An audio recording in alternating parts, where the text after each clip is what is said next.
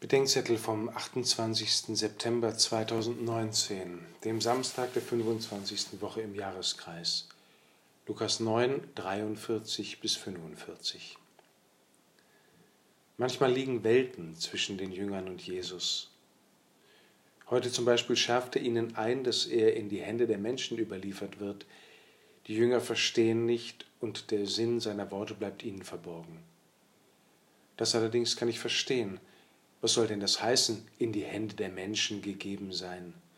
Zumal die Jünger noch über seine Taten staunten. Der, der alles in der Hand zu haben scheint, der gerät den Menschen in die Hände?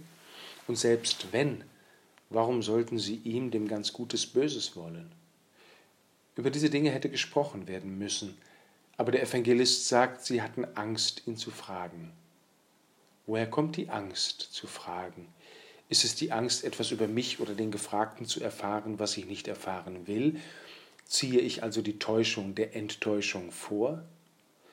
Und kann ich mit der verleugneten Wirklichkeit leben? Oder ist es die Angst zu hören, was mich nicht angeht oder mir schadet oder mich überfordert? Bin ich zu oft belogen worden?